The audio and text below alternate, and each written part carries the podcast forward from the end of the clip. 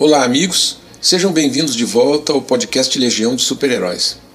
Nós estivemos por um longo tempo falando da vida de super-heróis e pouco falamos sobre as super-heroínas.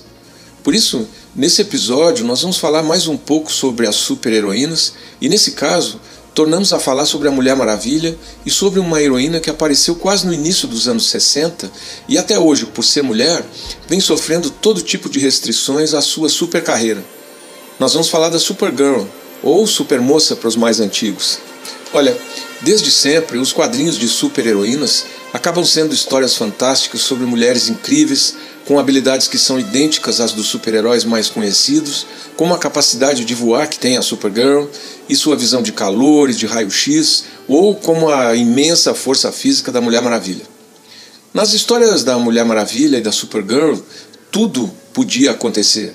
Seus poderes de voo poderiam levá-las a outros planetas ou a pontos distantes do universo, e sua força física poderia salvar a humanidade, já que elas eram superpoderosas. Mas olha, no período entre os anos de 1959 e 1984, 90% das publicações de quadrinhos apresentavam super-heróis masculinos, enquanto que as super-heroínas pouco apareciam em revistas próprias. Entre os anos de 1941 e 1959, a Mulher Maravilha e a Supermoça foram as duas únicas super-heroínas que a DC Comics publicou em revistas próprias no meio de vários títulos de super-heróis masculinos. No final dos anos 1960, super-heroínas menos importantes, mas também bastante poderosas, como a Moça de Saturno, a Moça Tríplice, que aliás depois virou Moça Dupla, conforme a gente já relatou em outro episódio, a Violeta Encolhedora, a Batgirl, ou Batmoça, a Caçadora e a Mulher Invisível apareciam poucos nos quadrinhos de super-heróis e mesmo nas equipes de super-heróis, o que dá uma ideia de que elas tinham menos status e menos importância quando comparadas com a Mulher Maravilha e mesmo com a Supermoça. A Supermoça é uma super-heroína que, desde o momento que chegou na Terra, estranhou ser chamada de Supermoça. Ao contrário do Superman, o seu primo, ela não cresceu na Terra. Como seu primo, ela nasceu em Krypton e morava lá feliz com sua família e seus amiguinhos até seus 17 anos. Ao contrário do seu primo Superman, que teve uma vida inteira para observar os costumes e línguas dos terráqueos e fazer amigos e aprender a lidar com o fato de que ele era diferente de todos, a Supermoça chegou por aqui apenas na sua adolescência e teve que aprender tudo desde o começo. Ela chama seu primo por seu nome kryptoniano, Kal-El, mas sabe que a Terra o conhece como Superman. Quando ela chegou à Terra, Kal-El já havia se transformado em herói. E mais do que isso, ele já era uma lenda. A Supergirl, como chegou aqui em plena superadolescência, precisou de um pouco mais de tempo para decidir se queria ou não se tornar uma heroína também. Infelizmente, uh, ser o tempo todo comparada ao super primo não foi nada fácil para ela, depois que o mundo inteiro passou a conhecê-la como Supermoça ou Supergirl. Antes da explosão de Krypton, ela foi salva pelos pais e acabou perdida no espaço por anos em animação suspensa antes de pousar na Terra.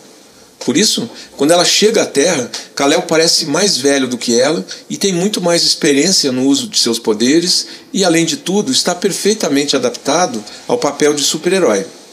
Mas a supermoça precisou descobrir onde se encaixaria nesse novo planeta, qual seria o seu lugar entre os super-heróis.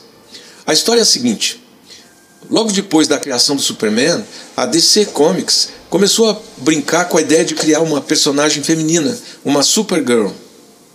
E por algum tempo, essa brincadeira fez com que a DC publicasse uma série de histórias onde Lois Lane ou Lana Lang ganhavam superpoderes e passavam a se autodenominar de supermulher ou até mesmo de poderosas.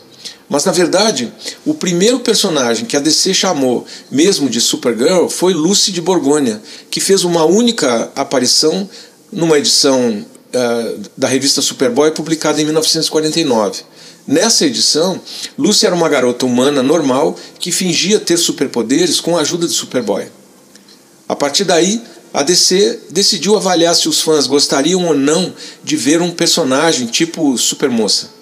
Assim, uma supermoça temporária apareceu em uma revista do Superman que foi publicada em 1958. Essa supermoça aparece quando Jimmy Olsen encontra um totem místico que lhe concede desejos e ele deseja que seu amigo Superman encontre uma super parceira feminina.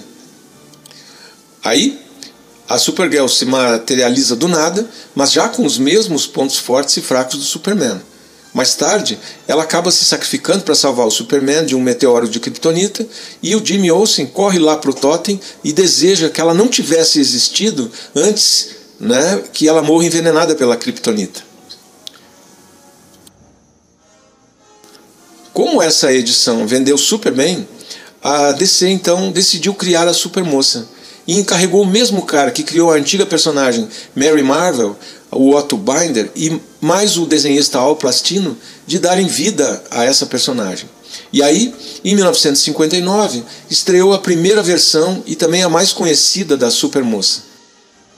Ela era Kara Zor-El, prima kryptoniana do Superman, nascida em Argo City, uma cidade kryptoniana que sobreviveu ao cataclisma que destruiu Krypton e que foi enviada à Terra por seus pais Zor-El e Alura, quando a radiação de kryptonita ameaçou todos os sobreviventes de Argo. Desde o início, o projeto era de apresentar uma personagem que atraísse as jovens leitoras. Nesse sentido, Cara Zor-El tinha várias características que a diferenciavam do super-homem, além do fato de ser mulher. Ela era mais jovem e mais inexperiente, portanto mais imperfeita, mais mal-humorada, mais impaciente e mais propensa a cometer erros.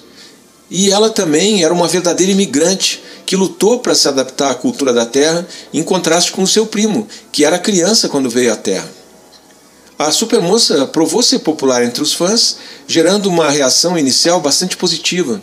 Nos seus primeiros anos de existência, ela acabou sendo adotada por Fred e Edna Danvers, e nas primeiras histórias ela tinha o nome de Linda Lee Danvers. Depois tornou-se membro da Legião de Super-Heróis, teve seus primeiros romances, enfrentou seus primeiros vilões, se formou no ensino médio e se matriculou no Stanhope College. Mas olha, do mesmo jeito que aconteceu com vários super-heróis, a Supermoça também passou por várias mudanças desde a sua primeira aparição nos quadrinhos.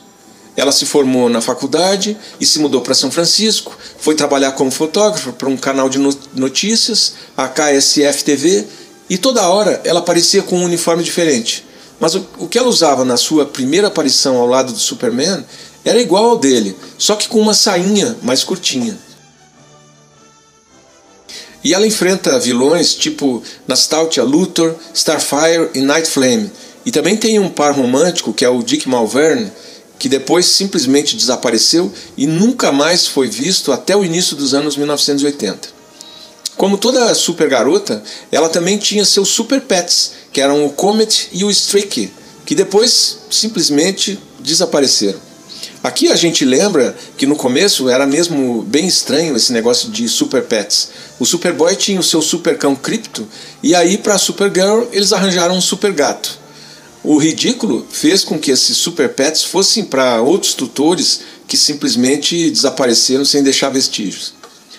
Apesar de mostrar comportamentos e características bem liberais e um estilo de vida independente, ter ensino superior, uma carreira profissional bem sucedida e independência financeira, os editores dos quadrinhos, os escritores, os desenhistas sempre preferiram enfatizar o lado mais sensual. E isso aconteceu também com a pobre Mulher Maravilha. Olha, a Supergirl de 1959 não usava um uniforme sexy, mas, de novo, os editores, escritores e desenhistas sempre se esforçaram para produzir imagens da personagem para o prazer visual da rapaziada. Tudo que se sabe sobre a Mulher Maravilha e a Supermoça nos mostra que elas nunca alcançaram o seu verdadeiro potencial como super-heroínas, mesmo tendo poderes e habilidades iguais aos dos super-heróis masculinos. A sociedade americana, bem machista, tinha ideias bem claras sobre como as mulheres deveriam ou não deveriam se comportar e sobre como deviam ser vistas as mulheres que tentavam se libertar dos papéis convencionais durante a década de 1950. A sociedade acabou expressando essas ideias em termos como feminino, feminilidade, feminista e libertação, que sempre tiveram muitos significados diferentes. A palavra feminino, por exemplo, significava a aparência, a atitude, a sexualidade e a fisicalidade socialmente construídas de uma mulher. E com isso, no período de 1959 até 1984, as super-heroínas dos quadrinhos encenaram comportamentos femininos estereotipados, associados à sua feminilidade, que limitavam seus comportamentos liberados e ressaltavam uma, um tipo de ignorância disfarçada de ingenuidade e uma dependência dos homens como algo necessário para confirmar o seu valor.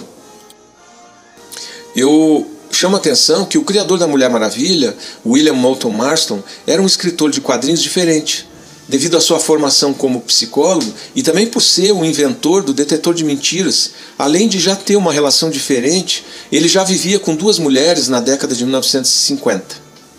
A ideia de Marston de uma mulher superpoderosa já era inovadora em 1941 mas essa sua ideia foi entendida como mais radical do que profunda durante a década de 1950, quando as mulheres estavam sendo ensinadas a se submeterem à vontade de seus maridos. E olha, a supermoça sempre foi subordinada ao seu primo super-homem, embora ela tivesse os mesmos poderes que ele, até porque ela tinha sido criada exclusivamente para ser o equivalente feminino do super-homem.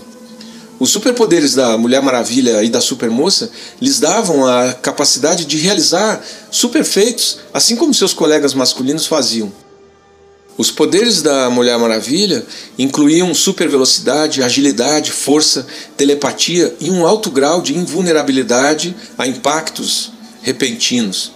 Embora as suas super habilidades não incluíssem o voo, entre 1963 e 1984 ela usava os ventos com tanta habilidade que parecia voar. Como uma amazona guerreira treinada, ela também tinha uma variedade de armas que incluíam um avião invisível, um laço mágico, uma tiara e pulseiras de metal especialmente forjadas. Comparado com a Mulher Maravilha, o arsenal de superpoderes da Supermoça era inédito no momento da sua aparição em 1959. Ela voava, tinha visão de raio-x e visão de calor, uma super respiração forte o suficiente para explodir coisas, super força, super velocidade, super agilidade, super pele invulnerável e super inteligência. E olha, a Supergirl ainda tinha mais um poder que o Super-Homem não tinha que era o seu sexto sentido, ou a capacidade de perceber incidentes antes que acontecessem. E mesmo com todos esses poderes, a maior parte dos editores e dos escritores impunham restrições sobre os poderes das super-heroínas lá na década de 1950.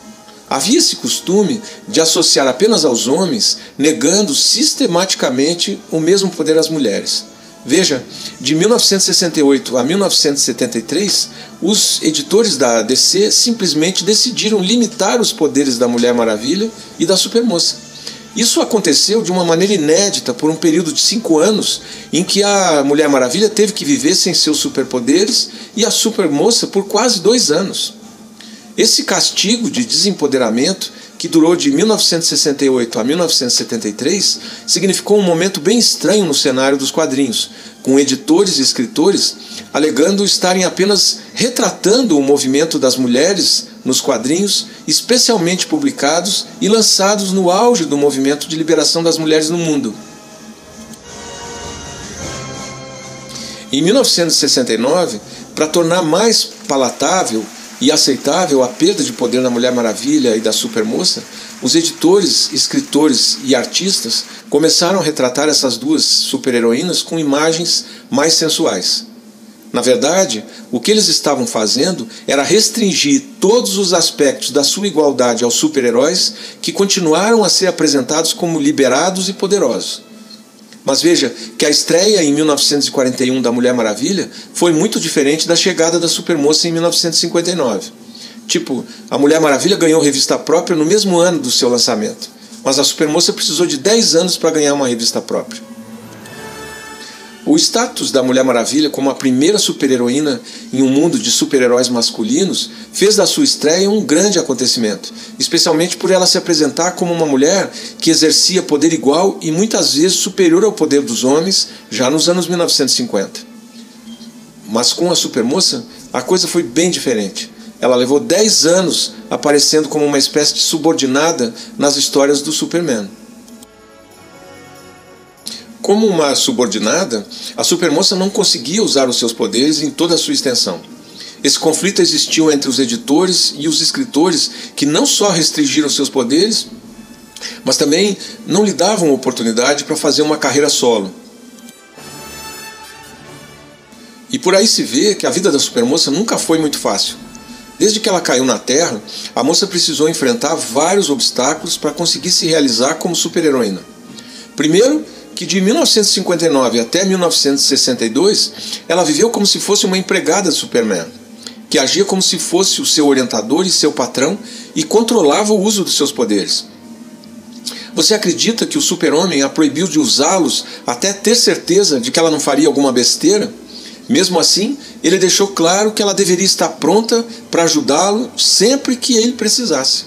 Super machão que queria ter uma empregada de aço. A realidade é que na época da Guerra Fria, muitos homens supunham que as mulheres deveriam cuidar apenas do trabalho doméstico e serem subservientes, evitando sempre o trabalho fora de casa. Aí, acaba que esse comportamento do super-homem refletia uma crença na ideia de que as mulheres precisavam ter restrições ao seu comportamento. A tradição do super-homem incluía elementos chaves de sua origem é, histórica em quase todas as histórias da supermoça.